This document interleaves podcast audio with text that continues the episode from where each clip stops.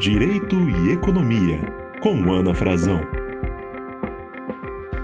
Olá, sejam bem-vindos ao podcast Direito e Economia. Eu sou Ana Frazão, professora de Direito Civil, Comercial e Econômico da Universidade de Brasília, e hoje eu tenho a grande alegria de receber nesse podcast a Ana Luísa Matos de Oliveira. A Ana Luísa é doutora em Desenvolvimento Econômico, de Economia Social e do Trabalho pela Unicamp, professora da Flaxo e também uma das organizadoras e autoras de um livro recente que eu já indico bastante para os nossos ouvintes, que é o Economia na Pós-Pandemia, desmontando os mitos da austeridade fiscal e construindo um novo paradigma econômico.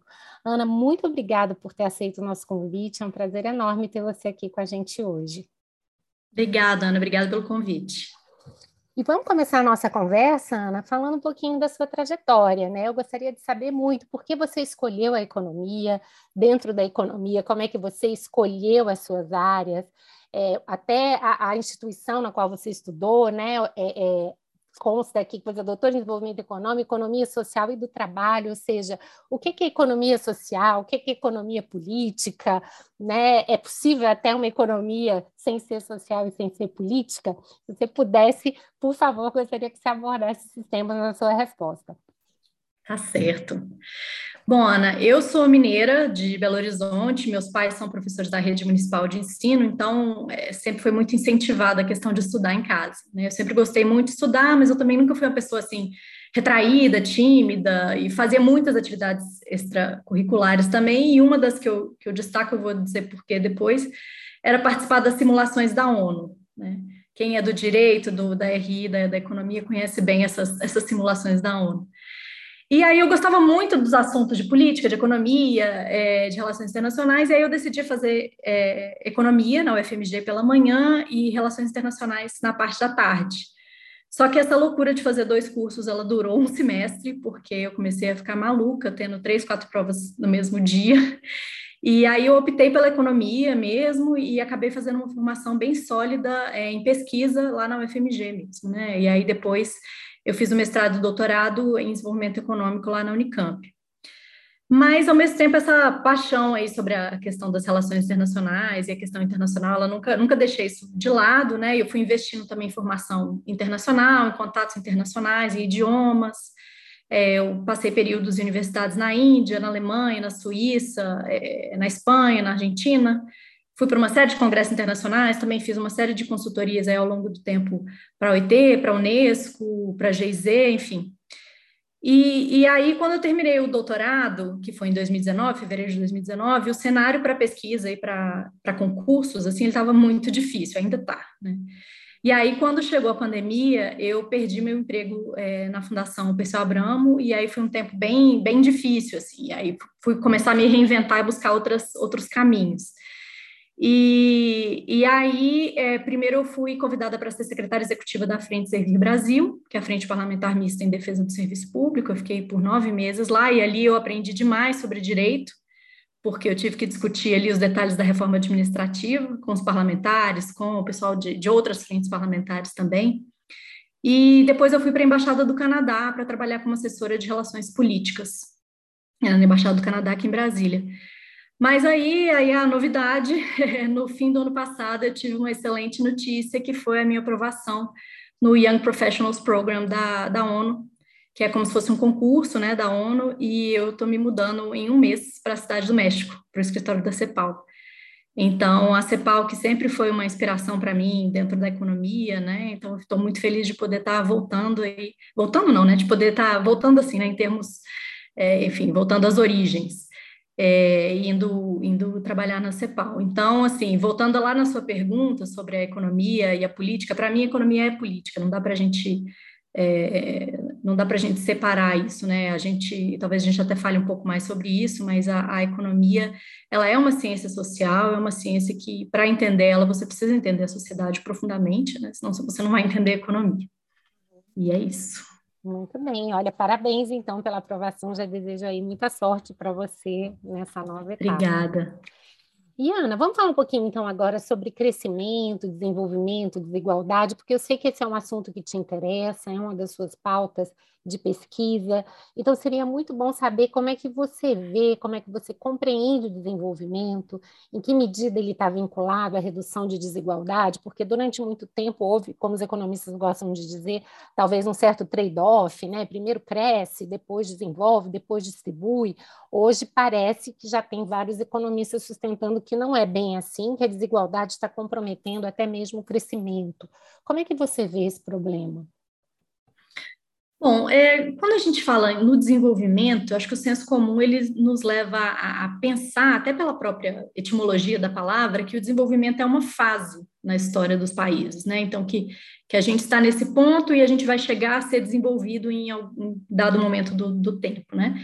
Então, a, a, gente aqui do chamado Sul Global, né, dos países é, em desenvolvimento, né, é, a gente poderia chegar um dia a ser como os países do norte global. Né? Então, aí você tem é, modelos mais ligados à, à, experiência dos Estados Unidos, que é o um modelo em linhas gerais mais liberal, e é, outra, outra ideia que seria de um modelo mais parecido com o europeu, é, que tem uma gestão mais regulada das desigualdades, que tem que ainda é fruto da experiência que, que, que o continente teve lá com, com o welfare state, né, durante o segundo pós, é, segundo pós-guerra. É, então, assim, muito do debate ele se dá em torno de como alcançar esse nível de desenvolvimento né, do norte global. Então, a gente tem aí, de um lado, algumas linhas mais ligadas ao, ao FMI, ao Banco Mundial, que vão dar ênfase às possibilidades que, que o mercado tem para levar os países a esse ponto. Né? Então, vão defendendo é, que, que, o, que o Estado tenha atuação em políticas mais focalizadas, né? E outros já na linha da CEPAL, de inspirações mais keynesianas, vão enfatizar mais o papel do Estado, o papel da promoção de políticas públicas de forma mais robusta, né? Não é que negue as, as políticas focalizadas, mas vão focar mais nas, nas políticas é, universais, é, para fazer uma gestão regulada dessas desigualdades, né? É, então, assim, para além de discutir quais são as políticas necessárias para a gente chegar a esse ponto considerado desenvolvimento, é, mais recentemente algumas teorias têm falado, olha, mas será que é esse o ponto que a gente quer chegar mesmo? Né? Será que é, é, ser cópias do norte o que a gente quer? É, então, tem algumas, algumas teorias que têm problematizado isso, e isso sem romantizar né, a pobreza, a vulnerabilidade, sem deixar de lado a, a necessidade de uma melhoria objetiva é, de, de, alguns índices, como saneamento, saúde, educação, renda, né? É, e aí, uma dessas é, teorias que, que, faz isso, que questiona isso, ela, ela vem aqui da América Latina, que é a ideia do bem viver, que, que propõe uma, uma, nova forma de medir o desenvolvimento, né? É, medir o desenvolvimento a partir do bem-estar social, com uma relação diferente com, com o meio ambiente também, que não seja de exploração, de depredação, e, fa e, o faz muito a partir das contribuições aqui dos, dos povos originários aqui da, da, da América Latina, né? É, então, assim, é, a gente tem, então, essa, essa questão né, da etimologia da palavra que nos leva a pensar que seria uma fase, o que a gente está passando, uma discussão de que será que, que esse ponto onde está o norte global é onde a gente quer chegar ou não, e como que a gente consegue chegar nesse ponto, né? Agora, dessas várias concepções, esses vários olhares que a gente pode ter em cima da questão do desenvolvimento, é, qualquer que seja essa, essa concepção, é, por a gente estar numa das regiões mais desiguais do mundo, quanto a classe, raça, gênero, é, região, né? É, o objetivo central de um, de um projeto de desenvolvimento precisa ser a redução da desigualdade né, e das vulnerabilidades. É, então, reduzir as desigualdades é desenvolvimento e desenvolvimento é reduzir as desigualdades. É, tem diversos estudos aí que mostram que, que a desigualdade é um problema para o crescimento também, né? Porque os mais pobres, por exemplo, eles têm uma, uma propensão marginal é, maior a consumir, né? É, porque você, porque, enfim, eles poupam menos, né? Do, do, seu, do seu, da sua renda. Você tem uma série de desperdícios de talento também, quando você tem é, essa pobreza, desigualdade mas eu não acho assim que a gente deveria adotar essa postura enquanto sociedade, falar, olha, a gente precisa reduzir a desigualdade porque está atrapalhando o crescimento, né? Mas a gente precisa apoiar porque porque precisa ser uma questão de valores, né? Uma questão de, de uhum. enfim, reduzir as desigualdades precisa ser um objetivo mesmo. Uhum. Muito interessante você ter mencionado na resposta essa essa diferença entre o norte e o sul, né, Ana? Porque parece que a gente está sempre querendo se espelhar no norte.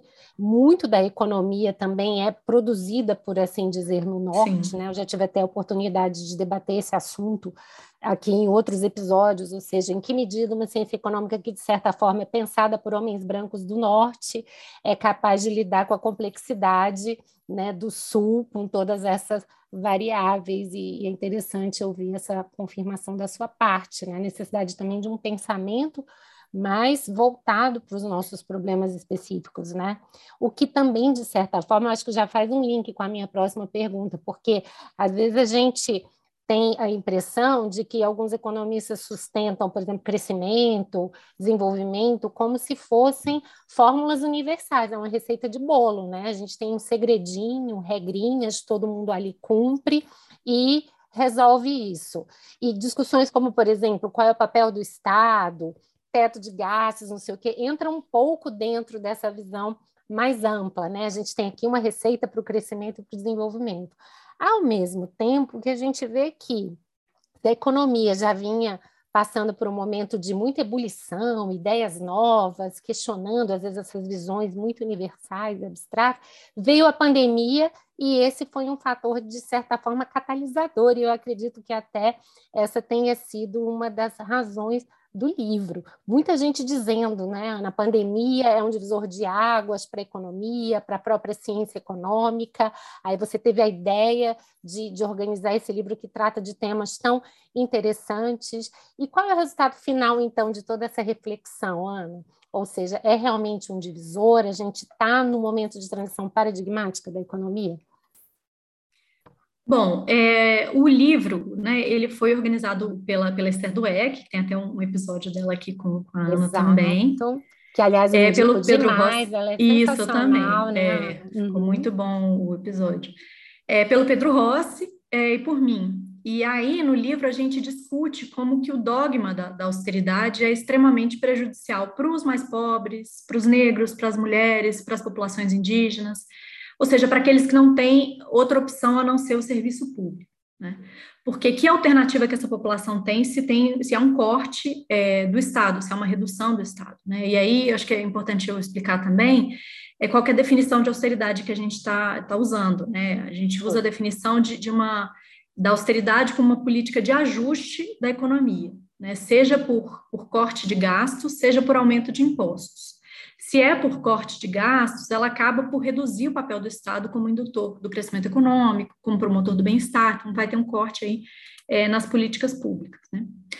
E aí, no livro, a gente olha muito para o exemplo do Brasil, que a partir de 2015 a gente abraça a austeridade aqui no Brasil, né? o governo passa a abraçar a austeridade, e aí a pandemia, ela atinge o Brasil no meio dessa implementação é, de uma agenda de reformas que tem foco na austeridade, né? Então, a questão central aí da austeridade é a emenda constitucional 95, né, chamado teto de gastos, mas a gente tem uma série de outras é, reformas que dialogam com, com o teto de gastos, né? A reforma da Previdência, é, a reforma trabalhista, uma série de outras, outras mini reformas aí que a gente teve ao longo é, do tempo, né, desde 2016. É, mas então, é, a gente estava vivendo esse, esse, momento, né, é, durante, desde 2015, e, e, aí, quando veio a pandemia, a realidade meio que impôs uma mudança temporária, assim, né, no discurso, nos rumos da política econômica, e transformou o debate fiscal numa, numa, numa direção mais flexível. Foi aí que a gente começou a, a pensar sobre escrever o livro, né.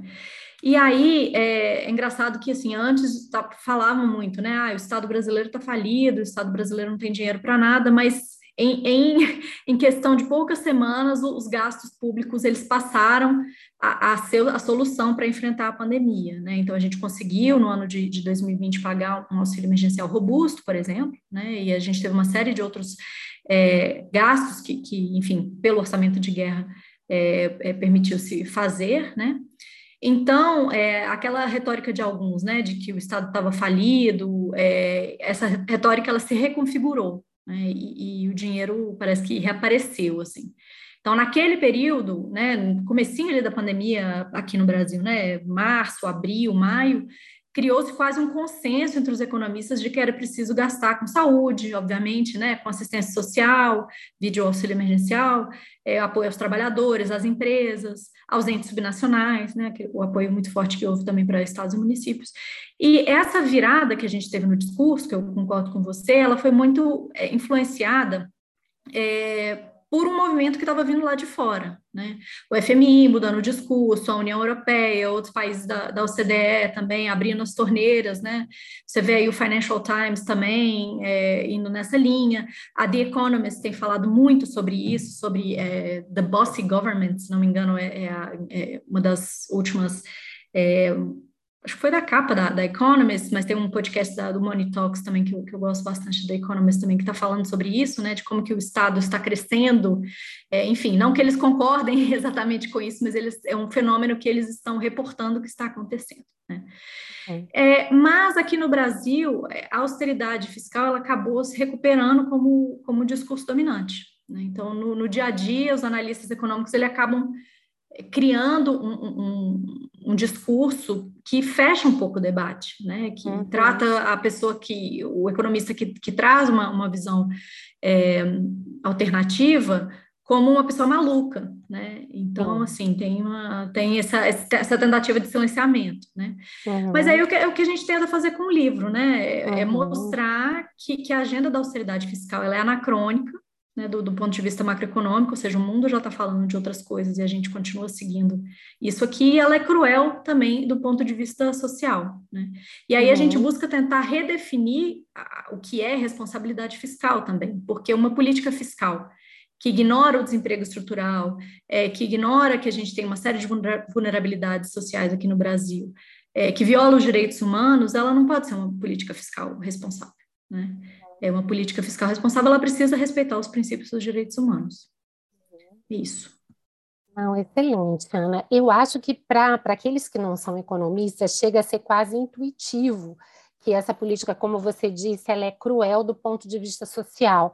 Mas às vezes o que eu acho que as pessoas não entendem é porque que ela pode ser anacrônica também do ponto de vista macroeconômico. Né? Muitas vezes o discurso dominante, que é aquele que vem pela grande imprensa, como você mencionou, e que, claro, né, só valoriza muitas vezes determinadas posições, equipara, por exemplo, o orçamento do Estado ao das famílias, ao das casas, né? dizendo, olha, o Estado é igual uma casa, assim você não pode gastar mais do que você né, ganha a mesma coisa o Estado, ou seja, ocultando uma série de recursos que o Estado tem e do próprio papel do gasto público, que não necessariamente é só um, um gasto, né? Na verdade, a gente tem até que ressignificar o que é esse gasto. Explica um pouquinho para a gente isso, Ana, do ponto de vista macroeconômico, né? O que é que vocês querem dizer quando você diz que isso é anacrônico também do ponto de vista econômico?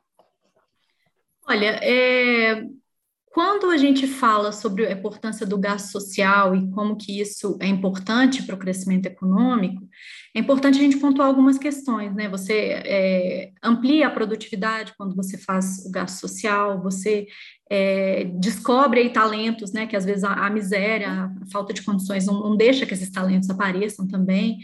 É, como eu comentei antes, né? A renda disponível, é, se você aumenta a renda disponível das famílias, é, e você aumenta essa renda disponível, especialmente dos mais pobres, você tem uma, uma é, como os mais pobres têm uma, uma, propensão maior ao consumo, você tem um estímulo maior ao crescimento também. Né? Então, você tem é, uma série de simbioses aí que você tem entre, entre a redução das desigualdades e o crescimento econômico. Né? Então, você cortar justamente dos mais pobres e dar mais para os mais ricos é uma coisa que é, que é anacrônica mesmo. Né? Então, é falso, é completamente falsa essa relação que se faz, às vezes, entre a questão social e a economia. Né? É, a gente escuta muito falar, especialistas aí falando que o Brasil precisa cortar na carne, né? Em geral é da carne dos mais pobres, né? Que é preciso cortar direito trabalhista, que a pessoa tem que escolher entre ter direito ou ter emprego, né? É. É, mas não é verdade que as duas coisas sejam necessariamente opostas, né? O, o gasto social e a melhoria da qualidade de vida não são impeditivos para você ter é, contas equilibradas, né, contas sadias.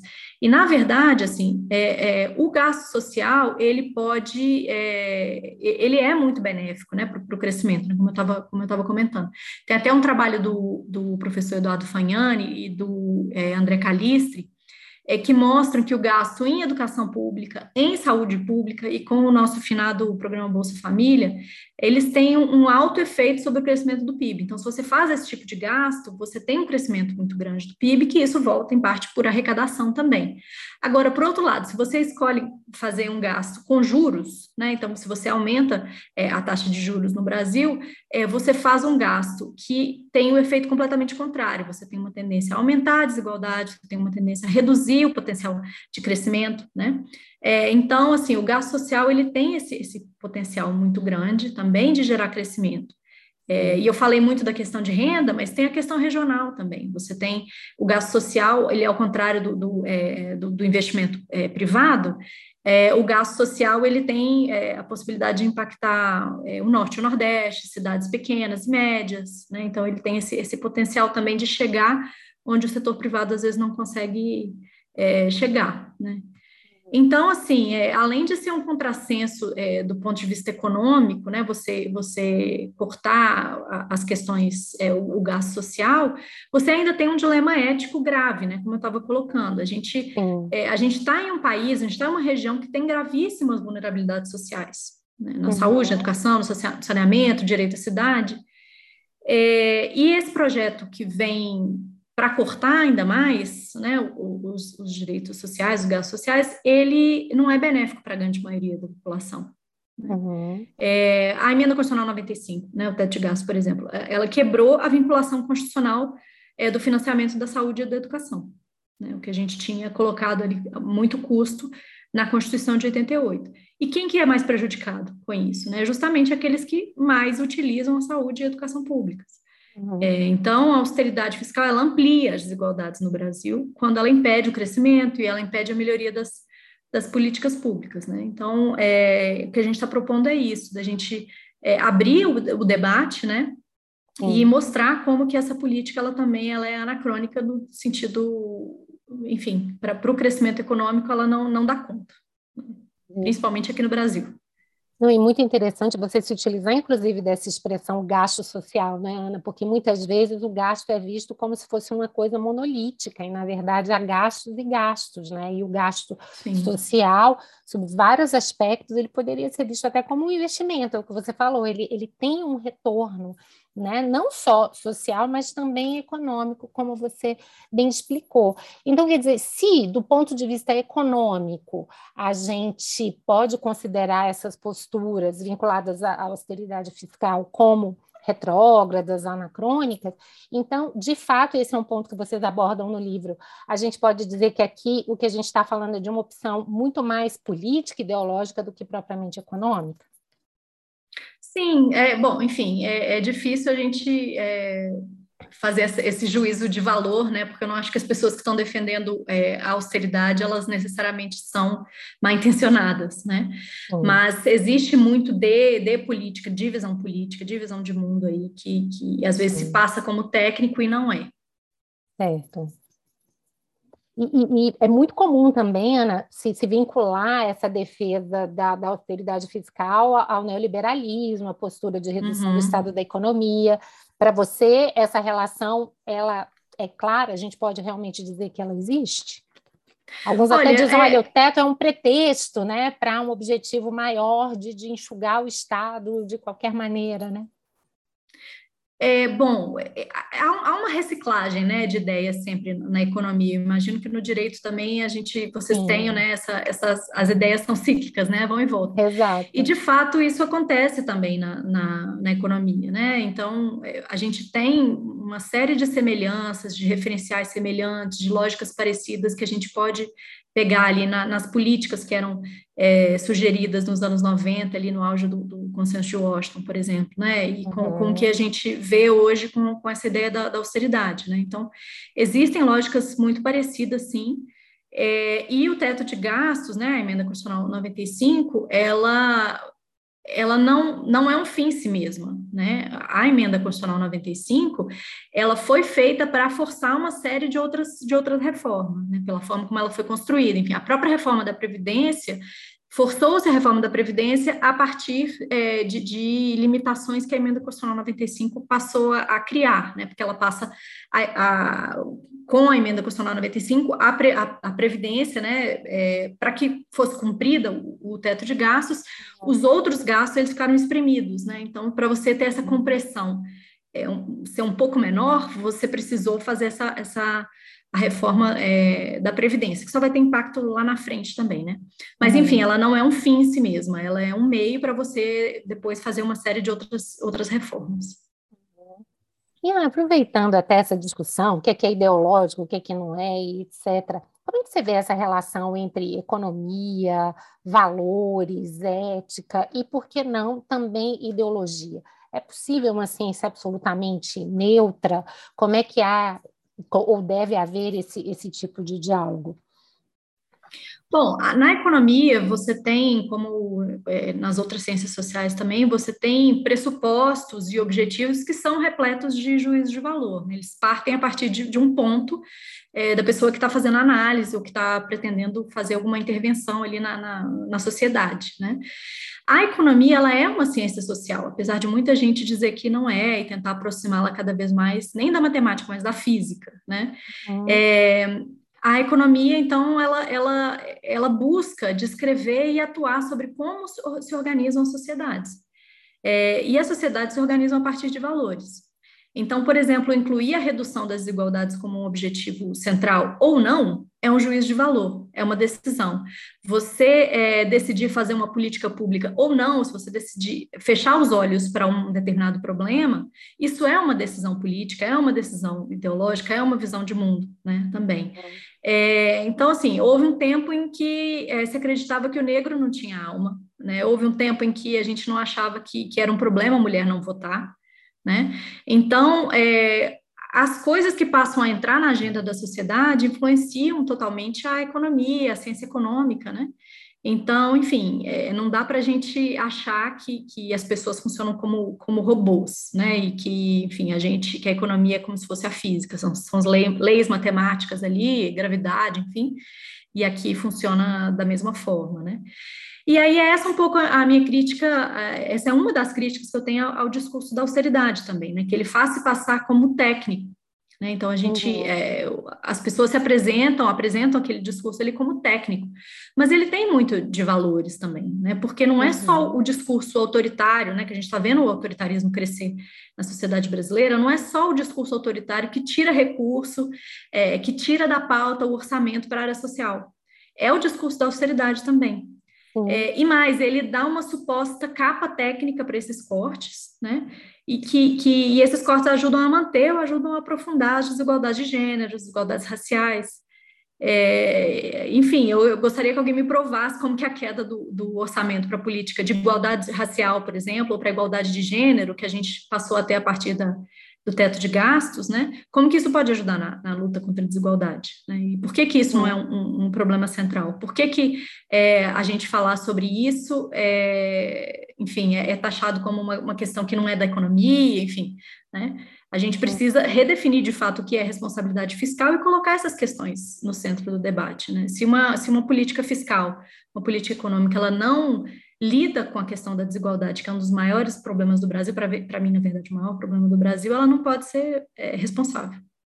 Sem dúvida, Ana. E já que a gente começou a nossa conversa falando de mudança paradigmática, para você essa mudança, além de, claro, envolver eh, essa nova visão de papel de Estado, de mercado, envolve também é, superar essa ideia de economia como uma ciência quase que exata, vinculada à física, e admitir de vez que sim, estamos falando de uma ciência social e toda essa discussão relacionada a valores, ela é, é, é necessária, mas do que isso, ela é inafastável, né?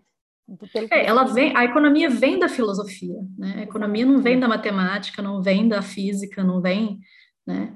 É, ela vem da filosofia, então ela nasce dali. Né? Então vamos ter que enfrentar isso aí, né? Ainda é. que com todas as dificuldades e complexidades, né, Ana? É. Ana, já que você também mencionou na sua resposta essa questão de, de gênero, essa questão é, é, racial, é, como é que você vê isso hoje no Brasil, especialmente no, no meio da, da economia? Né? Porque economia é tradicionalmente vista como um ambiente hostil às mulheres. Então, eu queria que você pudesse falar um pouquinho desse assunto para a gente, inclusive compartilhando, se fosse possível, a sua própria experiência pessoal. Uhum, claro. Bom, sim, a economia ela é extremamente hostil para as mulheres, né? E aí quando você junta economistas discutindo política, fica pior ainda. Né? E grande parte da minha carreira eu passei nesses ambientes assim de economistas, homens brancos velhos discutindo política.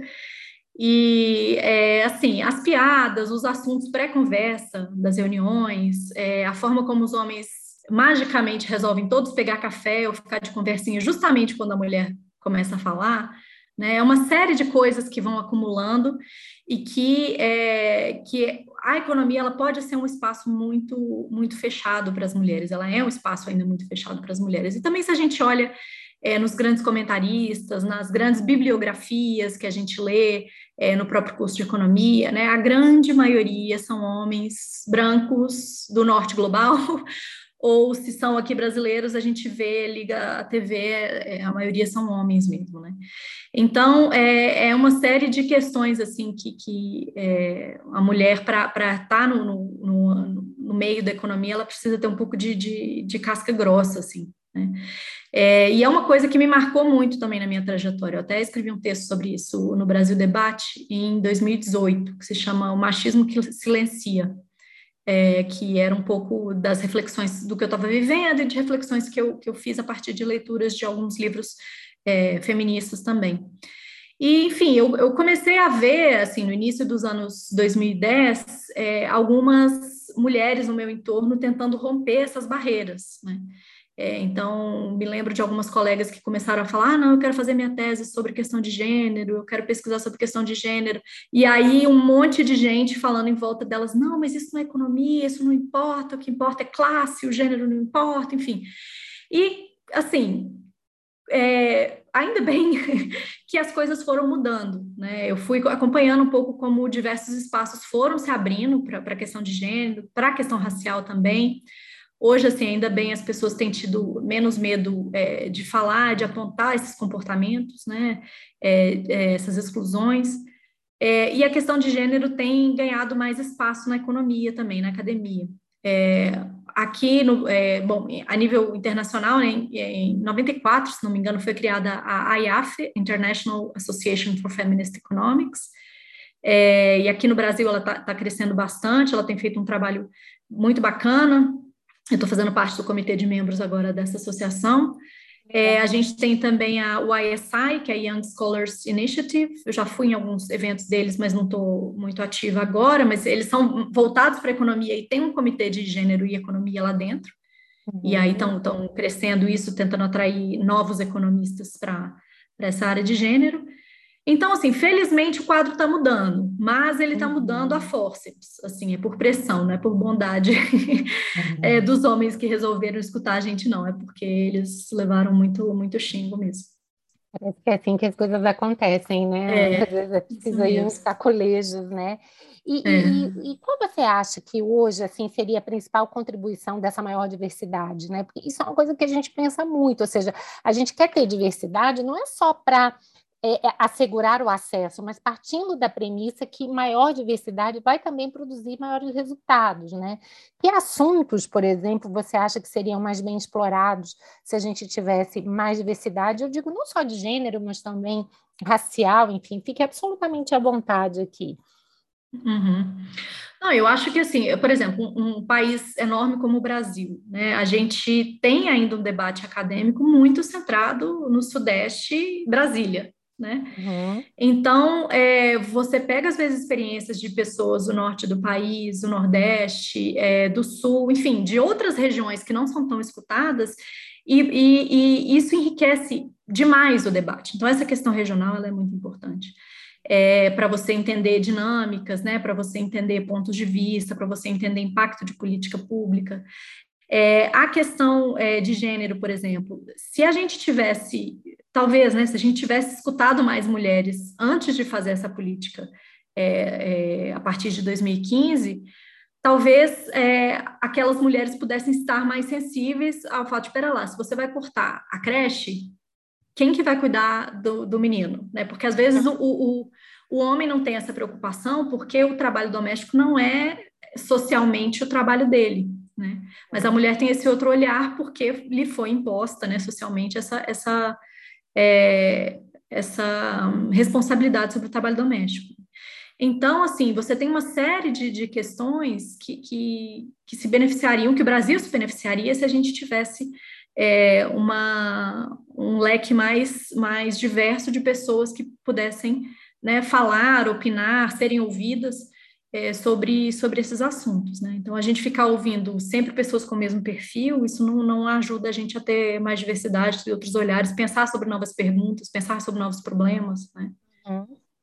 E quando você analisa a situação específica do Brasil, né, você acha que aqui é, é, as coisas são a menos diversidade do que já existe no mundo, ou na verdade o Brasil está só espelhando um fenômeno que é mundial, que pode até ser um pouco melhor em outros países, mas no fim das contas o espaço para a diversidade no pensamento econômico ainda é, a gente pode considerar pequeno, mesmo num plano internacional. Olha, eu tenho acompanhado um pouco o debate é, na Europa e nos Estados Unidos, assim, como, como que as coisas estão ocorrendo por lá, as pressões para ampliação de diversidade. Eu acho que talvez aqui a gente ainda seja um pouco mais resistente, né? É, a economia como um todo, os meios de comunicação como um todo, ainda sejam um pouco mais resistentes do que o que a gente é, vê no norte global, né? Uhum. É, mas, enfim, eu acho que a gente precisa pressionar um pouco mais e vamos, vamos chegando lá. Que bom, Ana. Nossa, super obrigada, então, por tudo aí que você nos falou, uma conversa super rica e interessante. E eu não podia encerrar esse episódio sem te provocar um pouquinho sobre as suas experiências pessoais novamente. Né? A gente começou falando de trajetória, eu gosto de acabar também, de certa forma, falando de trajetória. É, se você pudesse dar um conselho para um estudante de direito, ou mesmo também de economia, é, que às vezes está começando a carreira e que está preocupado também com as mesmas questões que você está, qual seria? Pode ser autor, pode ser uma experiência de vida, enfim, qualquer conselho aqui é super bem-vindo. E diga-se de passagem, eu sempre falo pros, né, em nome dos alunos, mas eu mesma adoro aproveitar todos os conselhos aqui dos nossos convidados. Não, joia. Bom, é, conselho na economia, eu diria para desconfiar de tudo, especialmente de economista que é especialista em tudo, que dá palpite em todas as áreas e não ouve os especialistas da própria área. Então, assim, é, e fazem também predição, economista... né, com grau de certeza, né? É, Isso aqui e também é nessa mesma linha, é. Pois é, e também aquele economista que privilegia um método e não um objeto, que às vezes o economista tem uma metodologia maravilhosa ali, um método tal, mas não se aplica exatamente ao objeto, mas não, não tem problema, o importante é a metodologia, né? Uhum. Mas assim, falando sério, é... Não, já é, uma excelente dica. É, né? mas como eu tudo, falei, né? No... tudo, né? Se é, abrir realmente. Tem que desconfiar. É. Exatamente. É, da mesma, bom, eu falei antes, né, que, que as coisas são um pouco circulares, né, os argumentos, as teorias. Então, eu acho que é muito importante para entender o debate econômico, é entender bem esse debate que existe entre liberalismo, keynesianismo, marxismo, escola austríaca. Se você tiver uma boa base nesse debate, quais são as principais é, os principais argumentos, as principais oposições em que um faz ao outro, isso é muito importante, porque isso te dá uma, uma compreensão maior do que, que é a economia, né? E aí tem um texto, um livro que a gente usa é, muito nos, nos cursos de História do Pensamento Econômico, que é do Maurício Coutinho, que chama Lições de Economia Política Clássica, que é um livro que se usa muito, né, para poder entender essa, esse, esse debate, assim. Mas, ao mesmo tempo, assim, nos, nesses clássicos, você não vai encontrar tudo, né? E, e aí é fundamental a gente ter um, é, um olhar é, para entender aqui o Brasil, para entender a América Latina, um olhar brasileiro, um olhar que vai é, olhar para a questão da economia e gênero, a economia e a raça também.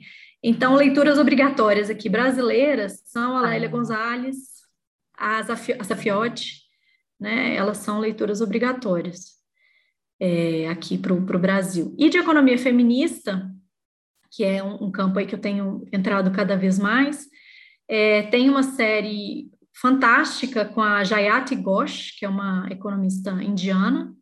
É, essa série está disponível no, no, no YouTube, é, do, do INET, é, Institute for New Economic Thinking, é, INET, é, sobre economia feminista, muito bom. É, tem uma série da IAF, que é a instituição que eu, que eu mencionei anteriormente, né, a, é, International Association for Feminist Economics, sobre economia feminista, uma série de entrevistas em que pesquisadoras mais jovens é, vão entrevistar grandes nomes da área para falar sobre economia feminista, e chama Feminist Economics 101, Economia Feminista 101. Uhum.